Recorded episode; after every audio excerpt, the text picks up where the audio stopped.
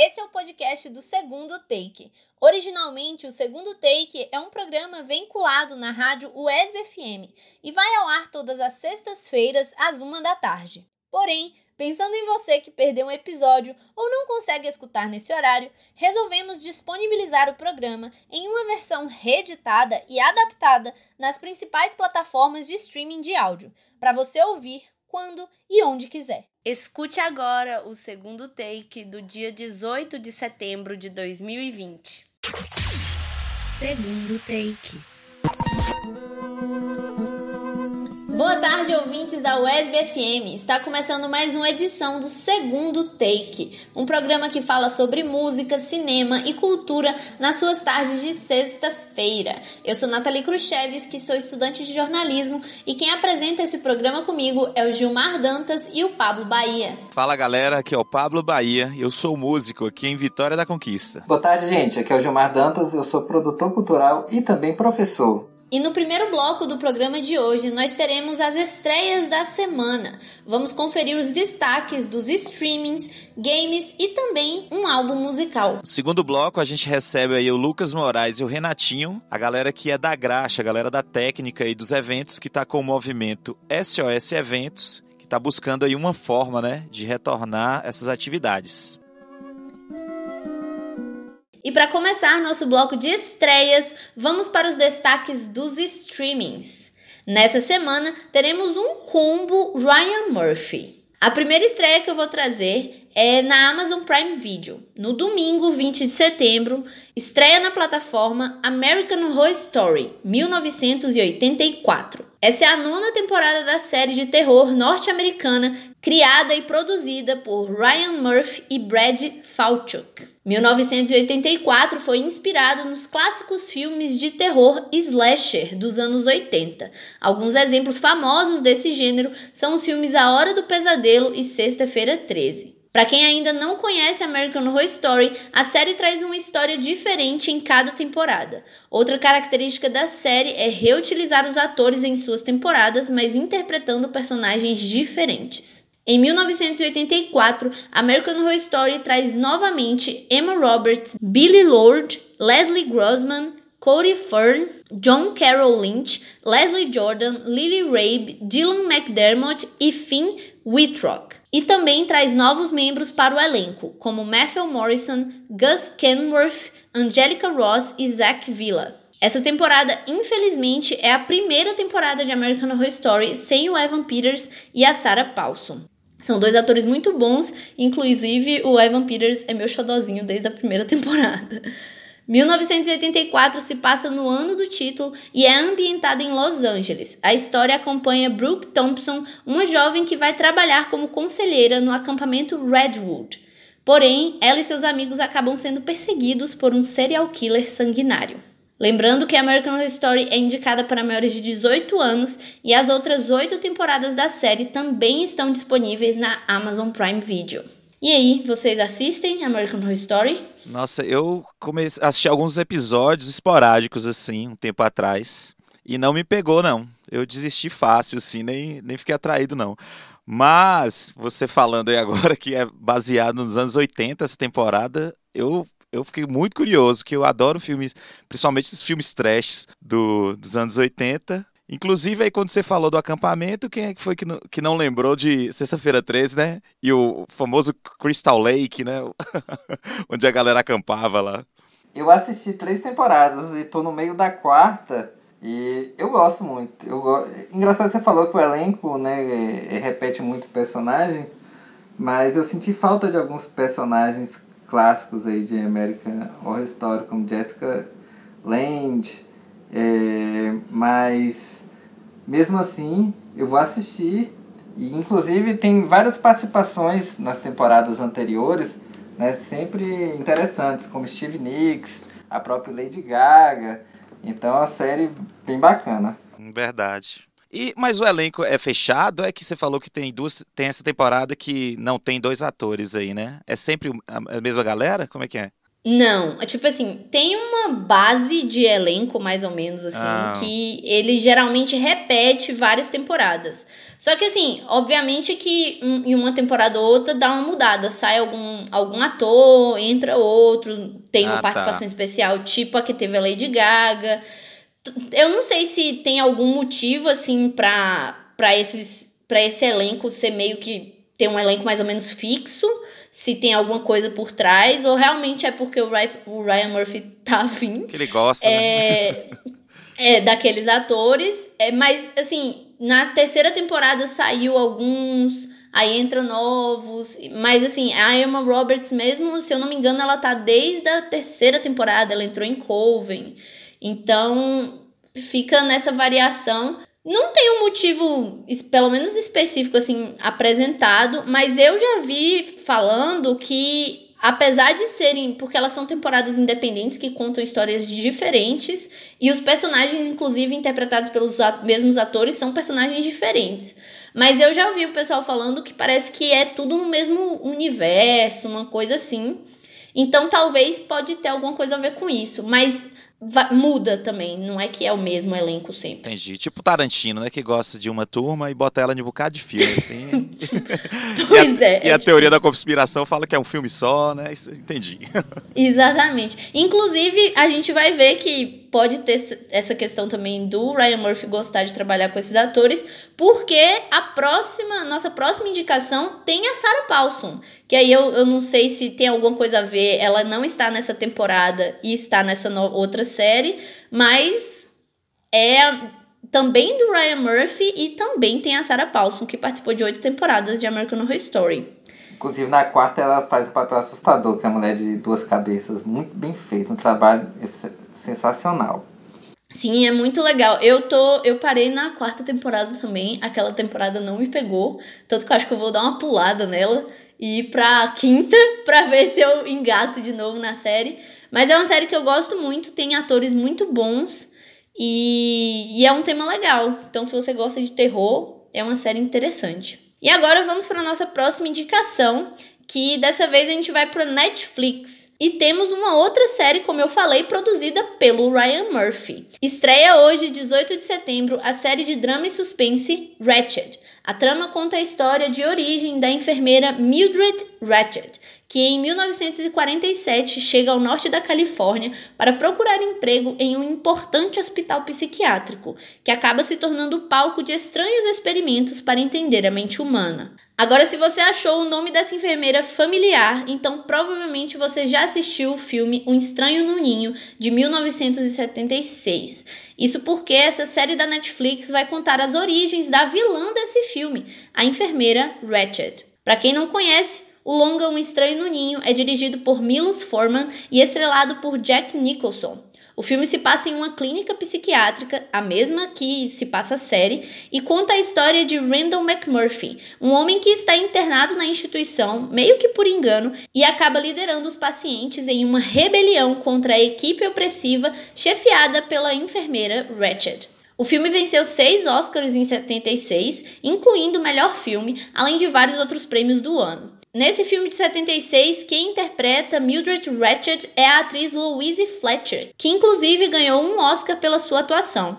Já na série de 2020, quem dá a vida à sua versão mais jovem é a atriz Sarah Paulson, que já trabalhou tanto com Ryan Murphy quanto com suspense nas oito primeiras temporadas de American Horror Story. Então, nossas duas indicações de hoje estão aí interligadas. A série de 2020, além de mostrar como Mildred Ratched se tornou a malvada enfermeira de um estranho no ninho, também mostra as crueldades do sistema psiquiátrico da época.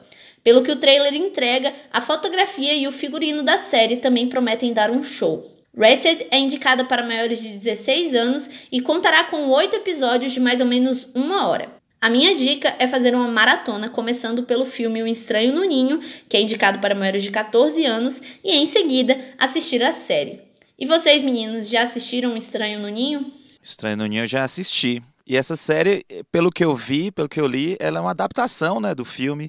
Não é tipo bem uma, uma sequência, ela ele, ele vai adaptar a história, né? Se eu, se eu não me engano, foi isso mesmo? Ou eu tô, eu tô enganado? Na verdade, ela conta, ela volta, porque o filme ele é inspirado em um livro, mas se eu não me engano, o livro não tem tudo que tem nessa série, não. Eles que criaram mesmo a, o roteiro, mas ela, ela é antes do filme. Ah, tá. Ela conta a, a história da enfermeira Ratched, que é a vilã, né, de Um Estranho no Ninho, desde 47, se eu não me engano, até mais ou menos 76. É, a série conta como ela se tornou aquela mulher do filme. Eu assisti Estranho no Ninho, adorei. O Jack Nicholson tá maravilhoso, é final inclusive muito forte. E agora você falando aí do Ryan Murphy, né, fazendo uma série sobre hospício, não dá pra não lembrar de a temporada de American Horror Story, né, cujo tema é o mesmo. Inclusive é uma temporada maravilhosa, mas eu acredito que não deve ter os exageros daquela temporada nesse filme, né? Acho que o filme deve, deve focar mais ni, num terror psicológico e suspense propriamente dito que nas, nas monstruosidades que temos no, em American Horror Story. Sim, apesar de eu acho que, obviamente, não ter a pegada de terror, essa, inclusive nessa temporada a Sarah Paulson tá muito bem, é, Asylum de American Horror Story, apesar de não ter essa vibe meio terror que tem American Horror Story, eu acho que vai trazer as questões das torturas, dos tratamentos psiquiátricos de do começo do século passado, né? É, de meados do século passado, na verdade, porque tratou isso na, na série, né? Na temporada que tinha esse tema de American Horror Story, de como médicos e enfermeiros eram cruéis com. Até também por não entenderem, mas porque queriam fazer experimentos e a própria lobotomia, as técnicas que eles usavam tentando curar, vamos dizer assim, eram muito cruéis. É, uma, uma coisa que tem na série e que eu vi que tem nessa nessa também é a questão da homossexualidade é, ser tratado como loucura também. Então eu acho que apesar de serem é, abordagens diferentes, talvez tenham aí temas é, que estão nas duas séries, né? Muito bem, seguindo agora para as nossas dicas de games. Primeiro a gente vai falar de um game super conhecido, né? Anunciado recentemente, Super Mario 3D All Stars inclui versões remasterizadas de Super Mario 64, Super Mario Galaxy e Super Mario Sunshine para Nintendo Switch. A venda das versões física e digital da coletânea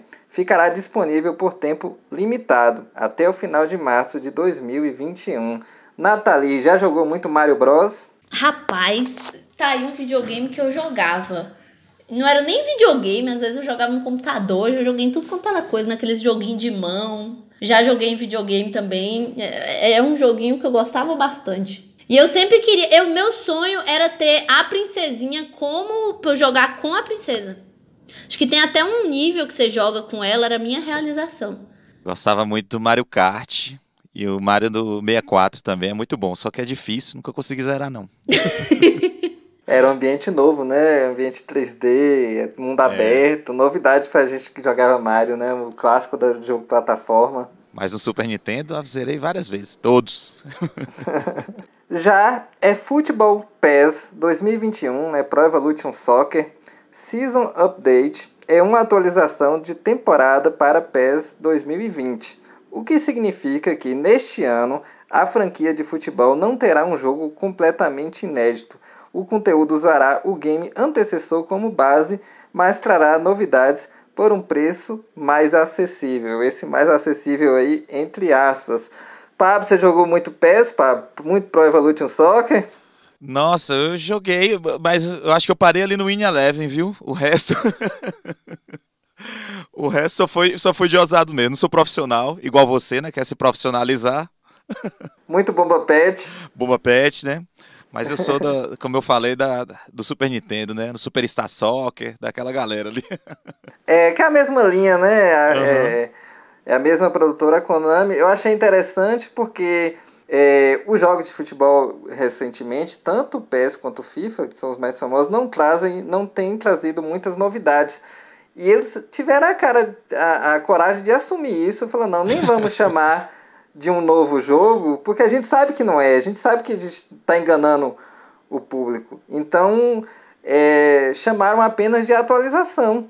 Achei muito honesto, coisa que o FIFA deveria ter feito em vários, em várias das suas, das suas, é, dos seus lançamentos. E não, fica enganando a gente, empurrando o jogo a 300 reais e, e os bestas caindo, né? Gerando vamos... discussão, né, nos grupos. sim, sim. E a última indicação de game é um game que eu já falei aqui, mas é como ele está saindo para o PlayStation 4 nesta semana, né? Vamos, vou reforçar que é o Crysis Remastered, que é a versão remasterizada de Crysis, que ele chegou primeiro para a Nintendo Switch e nessa semana está estreando nas outras plataformas, né? não só no PlayStation 4, né? como PC também. E a remasterização do FPS, que é um first player shooter, né? É um tiro, um jogo de tiro em primeira pessoa, conta com um visual completamente atualizado, com notáveis diferenças nas texturas e iluminação. E ele tem uma polêmica aí que ele está trazendo o Ray Tracer, que muita gente diz que o PlayStation 4 e nem o PlayStation 5 suportaria. Nathalie, o que seria o Ray Tracer? Olha, pelo que eu sei, é um é um é uma, é uma técnica de animação, de criação de coisa em 3D que usa o princípio da, da luz. É um negócio. Assim. Nossa! Parabéns, hein? Foi o que eu entendi disso. E pelo que eu vi, tem isso de que eu tava lendo que parece que ele não é muito bom para jogos ele é melhor para filmes e, e, e é, efeitos especiais, enfim. Eu, eu acredito que porque o jogo é mais dinâmico, talvez, foi o que eu vi desse negócio. Muito bem, Nathalie. Aproveitando, você torce pra que time, Nathalie, já que a gente falou de futebol aqui? Pro Brasil. Ah, meu Deus do céu. perfeito, mas, perfeito. Já não basta que a gente tem no programa para Bahia que torce para o Bahia. Bahia. a Nathalie brasileira, né? Faz sentido. É, ué. Muito bem. Vou falar agora de um disco que está estreando hoje. Eu acho que é o primeiro disco que eu estou falando na data de estreia. É o disco interior da banda goiana Carne Doce. A banda se formou em 2013 em Goiânia, apenas com o casal Salma e Maclós, quando lançaram o primeiro material chamado Dos Namorados, que foi um EP. No ano seguinte, a banda foi formada com a chegada dos músicos João Victor, Aderson Maia e Ricardo Machado. E nesse momento, a banda lançou seu primeiro álbum, também chamado Carne Doce. Em 2016, a banda lançou o segundo trabalho, intitulado Princesa, com composições marcadas pelo amadurecimento musical e, para surpresa de muitos, uma pegada política. Em julho de 2018, chega o terceiro disco da banda, Tonos, com músicas como Nova Nova e Amor Distrai, que fizeram parte de uma lista de virais da plataforma Spotify. Tonos também garantiu para a banda uma apresentação no festival Lula Palusa e iniciou sua primeira turnê internacional, passando por Portugal e Londres. Tenho a honra de falar que acompanho a banda desde o seu surgimento, inclusive frequentando vários shows. Desde o primeiro que fui, onde apenas uma dúzia de pessoas estavam presentes, até apresentações como headliner de grandes festivais, como o Bananada em Goiânia e o Móveis Convida em Brasília. Todo esse crescimento foi bastante rápido e a banda conseguiu se manter com a mesma qualidade de apresentação e de composição. São músicas que beiram o pop, mas que possuem grandes doses de melancolia, muito pelos arranjos de guitarra do McLoys. O protagonista da nova identidade visual desse novo álbum é o Pequi, Sim, fruto típico do cerrado brasileiro e bastante utilizado na culinária sertaneja. O fruto é famoso pelo seu sabor marcante, mas também por apresentar espinhos, e é justamente essa mistura de sentimentos que o disco deseja demonstrar. Cinco singles foram lançados para o álbum interior. Desde o início do ano, Temporal e Passarim foram os primeiros. O terceiro single foi a canção Saudade, que a banda apresentou como um indie pop suave e nostálgico cuja letra gira em torno de uma relação que perdeu a sintonia. Depois disso, foram lançados A Caçada e Hater. Esse último na terça-feira, três dias antes do lançamento oficial do álbum, que é hoje. Carne Doce é uma daquelas bandas sem meio termo, que assim como o Piqui, você ama ou odeia. Então, gente, conhecem o Carne Doce? Eu conheço e fui no show do Carne Doce em, no Bananada de 2016. E foi um show que teve a participação da Ava Rocha como convidada, ela participou praticamente do show todo da banda, então um show com, com essa pegada é, frontwoman né, muito forte, né, foi um show sensacional, gostei bastante. Não, eu não, não tô me lembrado se eu assisti em outro Goiânia Noise, se, se, se, ela, se a banda tocou em 2017, mas eu lembro muito bem desse show do, do festival de 2016. Eu não conheço. Voltamos às bandas que Nathalie não conhece. Mas eu gostei muito da proposta dele e achei muito legal fazer um álbum sobre o Pequi. Gente, achei sensacional. É eu, a, minha, eu lembro que eu cresci com minha avó fazendo arroz com Pequi, então é um sabor muito. que lembra muito minha infância. Então achei maravilhosa a ideia. Eu gosto muito de Pequi, viu? é, pois é, tem até o primeiro clipe que eles lançaram em janeiro, que é, é só são imagens de, um, de uma festa bem sertaneja, saca? O pessoal jantando, dançando no, num ambiente sertanejo, só que a música não tem nada a ver. Ficou bem, bem estranho assim. Segundo take. Nosso bloco de entrevista, dessa vez a gente traz uma entrevista muito especial e um ponto muito importante e delicado. Né? A gente vai falar sobre a questão da, da retomada dos eventos em tempo de, de coronavírus. E a gente traz para nossa entrevista né, um pessoal que representa a SOS Eventos. Eu estou falando do Lucas Moraes e do Renatinho, Renatinho Mix. E muito interessante que são dois personagens, né, dois representantes da técnica, que é o lado mais prejudicado na, na pandemia. Né? A, a questão dos eventos já é o mais prejudicado de todos, e o pessoal da técnica é o mais prejudicado dentro da categoria de eventos. Então sejam bem-vindos, Lucas e Renatinho, ao nosso programa Segundo Take. Boa tarde, boa tarde. Tudo bom, Gil? Tudo em paz, tudo em paz. Me fale aí, galera, o que é a SOS Eventos?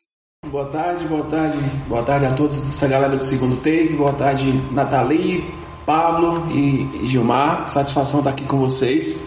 Então, é, a SOS Eventos é um movimento criado é, justamente pela nossa luta de classe, né? A nossa classe do entretenimento, que estamos aí, né, vivendo esse essa guerra, tempos de guerra. Infelizmente, nós sabemos que a nossa classe foi extremamente atingida, porque já estamos há seis meses sem podermos trabalhar e não sabemos quando poderemos retornar, né? Então, esse foi um momento criado justamente para essa luta, para a gente ir ao poder público, à, à sociedade civil, clamar, né? Para que a gente possa voltar ao, ao, ao nosso trabalho de forma, claro, seguindo todos os protocolos de segurança, até porque quase tudo já voltou, né? Temos que aprender a viver com essa, com essa doença aí. E é isso que a gente quer. A gente só quer ter o direito de voltar a trabalhar de uma forma segura. Pensando nisso, é, que você mesmo mencionou de voltar de uma forma segura, qual é a proposta de vocês, né? Eu sei que são vários produtores, vários trabalhadores da área, mas no geral, qual, qual a ideia de vocês para retomar as agendas de eventos sem promover uma aglomeração muito grande, porque aglomeração vai gerar de alguma forma ou outra, e mantendo a segurança de tanto de quem for participar e consequentemente de toda a sociedade, né, na cidade, porque a gente sabe que um pode passar para o outro. Mas o que que vocês pensam assim de trazer como medidas de segurança? Então, Nathalie, já existem alguns protocolos, né? Inclusive, a gente tem até um protocolo em mãos que já, já dá para a gente poder ter uma ideia de como a gente pode estar fazendo essa retomada, né? Essa questão de aglomeração, agora há pouco mesmo eu recebi um vídeo aqui no WhatsApp de um amigo lá em Salvador. A quantidade de gente que estava, de pessoas dentro do metrô, chega a assustar, né? Então, assim, é, essa questão de aglomeração é algo assim que é muito, muito, muito relevante no nosso caso, porque assim, existem muitos espaços grandes na cidade no qual você não precisa superlotar esses espaços, né? Você pode dimensionar esses espaços, né? É, para que as pessoas não fiquem justamente é, aglomeradas, né? Então a ideia seria mais ou menos essa, assim, é de pegar os espaços maiores e tipo e colocar menos pessoas, entendeu? A gente só precisa começar a retomar. Então não é aglomerar, a gente não tá, também não somos loucos de, de, de querer pegar os eventos que a gente faz, que são eventos às vezes grandes, e querer estar tá superlotando esses eventos. Não, a ideia é outra. A ideia é pegar um evento que ele tem um espaço para uh, 10 mil pessoas, colocar 3 mil, 4 mil pessoas, né? Menos da metade da capacidade desse espaço. Então, assim, existe sim alguns protocolos já, é, algumas, algumas cidades, principalmente no sul do, do país, já, já começaram essa retomada, entendeu? Então, a gente também é, é precisa estar tá mostrando também que há essa possibilidade de estar tá voltando também, né? Com segurança. Só complementando a pergunta da Nathalie, é, a gente tem a plena consciência que o Covid ainda está aí, um vírus extremamente contagioso, letal, e o que a gente pede é um retorno de forma gradativa, não é? Já existe aí esse, esse último decreto municipal liberando reunião, eventos com 100 pessoas, só que não entendemos o porquê que não pode ser 100 pessoas com música. A música não transmite o Covid. É, as reuniões já estão acontecendo normalmente. Então a gente pede que libere os eventos com 100 pessoas para a gente implementar os protocolos que temos para ver se funciona e a partir daí e voltar gradativamente. A gente não está aqui, como o Renato falou, a gente não quer que os eventos grandes voltem de, uma, de forma abrupta.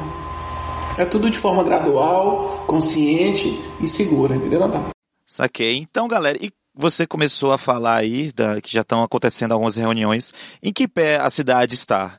Que já já está rolando evento, já tem limite, já tem algum tipo de evento liberado? Como é que, que a gente está aqui em Vitória da Conquista? Aqui é o seguinte, é, de forma muito muito simples, os eventos voltaram.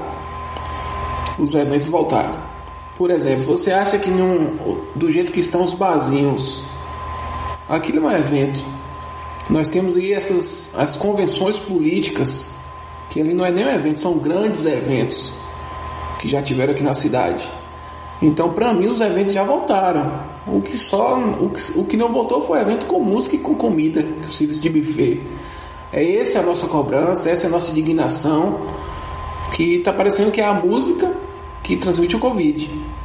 Então, a gente é essa nossa e vamos continuar cobrando até que esse decreto é, seja saia outro decreto ou que esse decreto seja alterado. Nesse decreto, eles especificam que, no caso, um evento que promova música e buffet estão, ainda estão proibidos? Sim, tá, sim, tá, tá discriminado lá. São eventos sem pessoas, sem música e sem serviço de buffet. Ah, entendi. Mas existe, mas existe o som mecânico lá, né? Existe o microfone. Esses que já estão acontecendo, né? Por exemplo, convenção política. Existe lá o microfone, o som.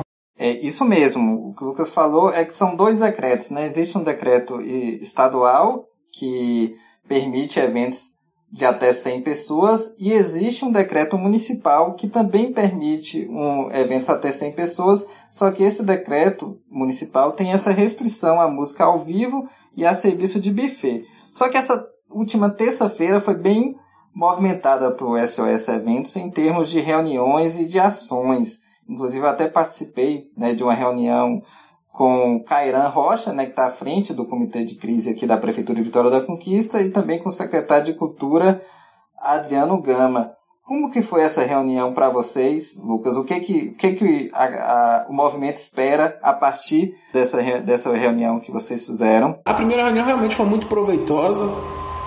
É, levamos nossas demandas, né? Fomos muito bem atendidos pelo Adriano, por Alexandre e você também que estava lá compondo a mesa. E foi passado, né, essa questão aí de, é, das dificuldades também da prefeitura. Não é? A de ontem eu não pude participar, como eu já, já falei, mas a comissão nos passou um feedback do que aconteceu e que realmente existe esse, esse atrelamento né, em relação a, a seguir o, o decreto estadual.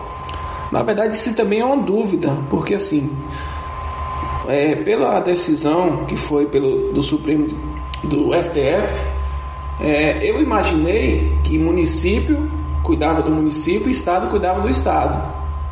Mas aí eu já vi que existe ainda a hierarquia, né? De do município seguir o que o Estado tá, tá lá no decreto. Mas aí, ontem o Cairan pelo que foi passado pela comissão, também deixou isso aí muito bem claro que ele está atento a todas as mudanças que ocorram, né? Para que a gente também possa ser agraciado com, com essa liberação, né, Gil? Isso, isso. Na reunião, Cairan, ele, ele, ele falou né, sobre essas questões, que a prefeitura, se o Estado libera para 100 pessoas, a prefeitura não pode colocar, liberar para 200, porque quem faz esse, essa vistoria é a Polícia Militar, e a Polícia Militar é um órgão estadual, então ela vai seguir as leis estaduais. Então, se tem mais de 100 pessoas, a polícia automaticamente vai fechar o evento, mesmo que o decreto municipal autorize. Então, não tem como é, é, esse decreto é, né, um, ter um decreto municipal que não siga o estadual. Mas Cairan, Cairan na reunião ele apontou que ele que se o estado aumentar para 200 pessoas, ele aumenta para 200. Se o estado aumentar para 1000, ele aumenta para 1000, seguindo todos os protocolos de segurança, né? Como como como tem sido feito. Então a tendência é que se o estado aumente, automaticamente o decreto da prefeitura vai aumentar e ele, ele também é, é, mostrou sensível a essa questão da música ao vivo e do buffet e que nos próximos dias deve, deve sair um novo decreto liberando né, que se tenha eventos para até 100 pessoas a música ao vivo e o buffet. Como acontece, como já tem música ao vivo nos bares, não é? Nos bares já está autorizado. Nos bares, exatamente, é. Então, Conquista está dependendo, então, do decreto do, do Estado, é isso? Isso, a gente precisa seguir mais ou menos a determinação do Estado justamente por conta dessa questão de fiscalização, assim como, como o, o, a polícia militar é subordinada ao governo, uhum. então automaticamente é, é como o Gilmar falou, se caso extrapolar, exemplo, a gente sabe que hoje são 100 pessoas, e se tiver 150, óbvio que a polícia vai vir, vai fiscalizar e vai, vai fechar, né? Vai barrar esse sim. evento. Então, automaticamente a gente precisa sim desse respaldo do governo do estado e acredito muito que esse que, que deva estar para acontecer é, aí por conta também da pressão da, das equipes técnicas lá em Salvador, né? No último domingo mesmo teve uma, uma manifestação muito grande lá e a turma já está se manifestando. Né? Isso é geral, exemplo, é em todo, em todo o país a, a, a, a classe ela, ela clama mesmo por, por voltar a trabalhar, né? É, lógico, na, através de responsabilidade, ninguém aqui é louco, ninguém está querendo é, colocar a vida de ninguém em risco, mas a gente precisa, a gente precisa começar a retomar, como o Lucas falou, a gente precisa que, nem que seja aos poucos, né, de, com, pouca, com pouco público, mas a gente precisa, né, e a gente acredita muito que o governo do estado, dentro em breve, também deve começar a flexibilizar mais pessoas aí, e automaticamente vai chegar aqui também para conquista, né? Como o Cairan mesmo colocou na reunião ontem. Vocês têm receio de, quando, no caso, liberar esse tipo de evento, acabar tendo uma proporção grande, né, de muitos eventos na cidade e acabar subindo os níveis, os, o número de casos aqui, porque assim, até a questão de que se subir os casos, pode ser que a prefeitura, o estado até recue na flexibilização e volte a proibir esse, esses eventos. Nathalie, o que acontece é o seguinte: é, a questão não é a gente é, começar a fazer os eventos, e sim a liberação para eles, certo? É, como os produtores daqui são muito alinhados, é, não vai acontecer essa questão de desorganização de evento. Por exemplo, ah, você não vai ter dois, três eventos é, seguidos. Então, tipo assim, e também tem a questão, exemplo, não são todos os produtores de evento que vão querer fazer evento nesse momento, você entendeu?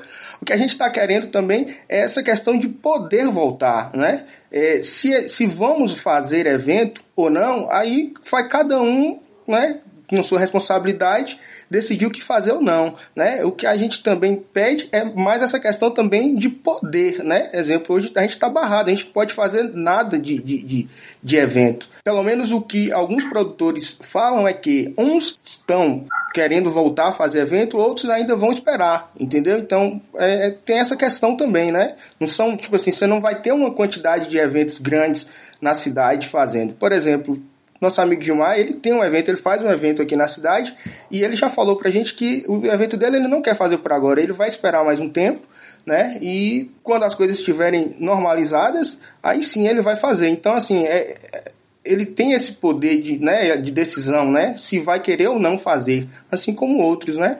E a pergunta de, de Nathalie foi bastante interessante, porque na verdade nós já tivemos um, um divisor de águas, na minha opinião, que foi o feriado de 7 de setembro.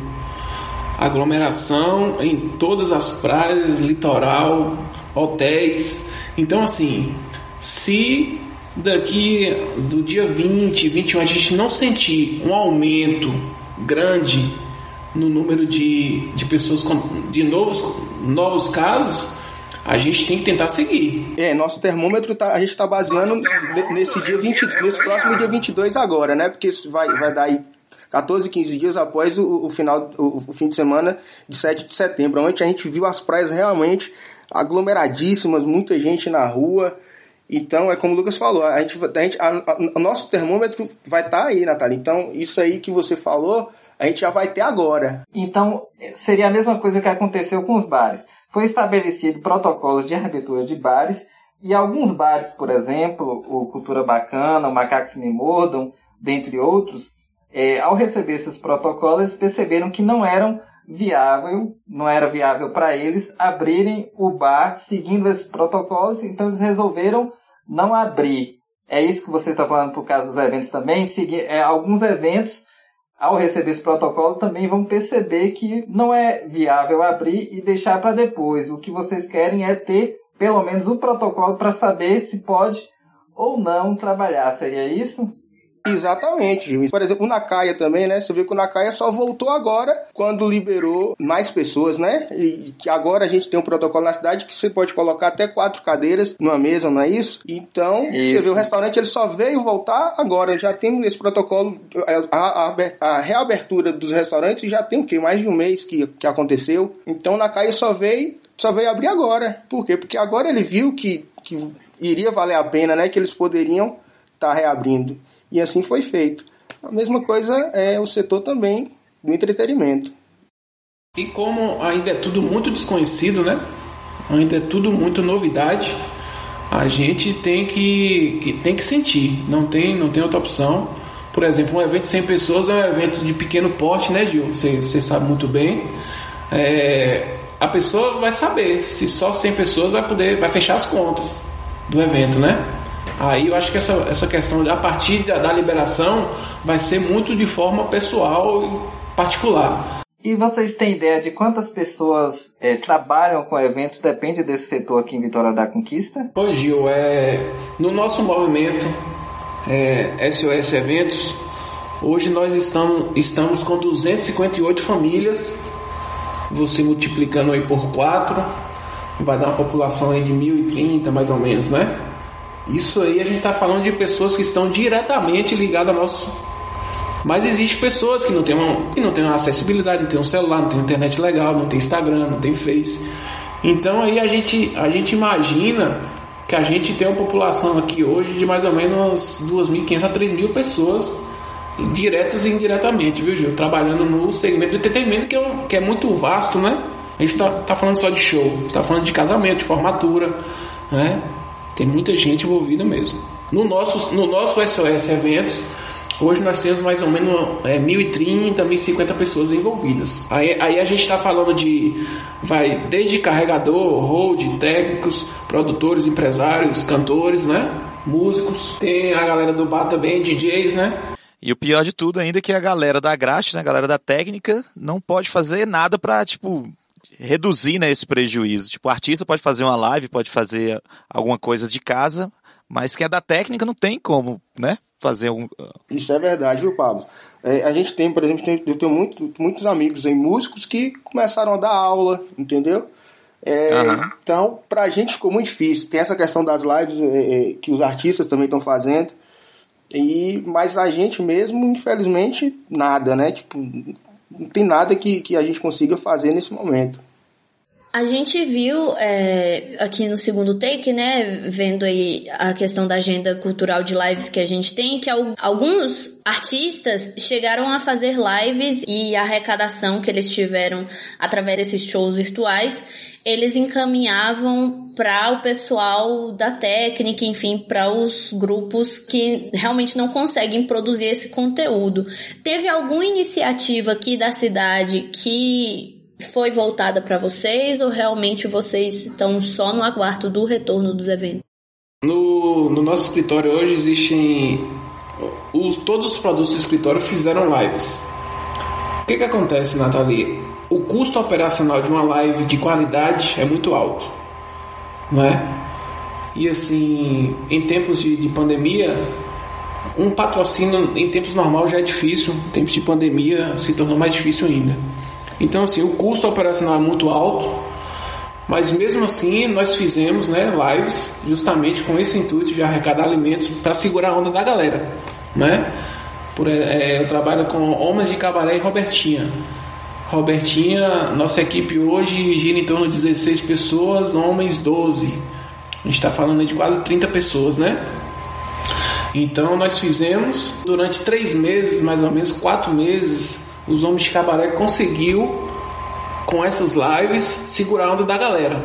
Só que aí vai se passando o tempo e live, o brasileiro enjoa muito fácil das coisas, né? A gente vê que as lives já perderam força. Então, esse meio que a gente tinha de arrecadar, na verdade era basicamente alimentos, né? Porque não é só o alimento, a pessoa precisa, precisa também do dinheiro, porque a gente precisa pagar a conta, precisa comprar uma coisa, não é só ganhar a feira, né? E a água, a conta de água, a conta de luz e o gás. Isso aí não, não chegou. E a Robertinha também fez ó, algumas lives, arrecadou alimento, distribuído também para toda a galera da graxa, né? Aí assim, do poder público, esse SOS foi um movimento também para cobrar, porque foram seis meses, né? Aí agora que, que saiu o edital, Gil Dásio Leite, né? Mas que a gente tá falando de seis meses, né? Seis meses, só agora que o poder público tá, che tá chegando junto, de uma forma, eu, eu particularmente acho muito tímida ainda, porque vai ser um edital que não vai contemplar poucas pessoas dentro da, da população do entretenimento. Então o poder público infelizmente não chegou junto, que era quem mais a gente precisava, né? Mas eu costumo falar que em tempos de guerra a gente tem que se apegar ao que tem. E o que está tendo é o, edita, é o edital Gildásio Leite. Acho que em breve também vai sair o programa, né? Para a Leal de Blanc. Do poder público, o que veio foi esse edital Gildásio Leite. Isso aí, muito bem. Eu acho que, que realmente o poder público, tanto no governo federal, estadual, municipal, demorou de agir. Né, você está certo. O edital Judas Leite é um edital pequeno frente ao problema todo né, que está acontecendo, mas, mas virão outros editais em breve. Né, o, o, a Lei Aldir Blanc né, é gigante, então é um recurso para a cultura que a cultura nunca viu tanto recurso sendo, sendo distribuído. Então, em breve vai sair a programação da distribuição desse recurso aqui para a Vitória da Conquista. Cada município do Brasil vai receber, né? Alguns já, já, já começaram a receber e, e só tem e só tem 60 dias para gastar todo o recurso, né? Para o recurso chegar na, na ponta e a prefeitura de Conquista pode ter certeza que vai fazer de tudo para nenhum centavo desse dinheiro voltar, né? Para que chegue de, de fato, né? A quem precise.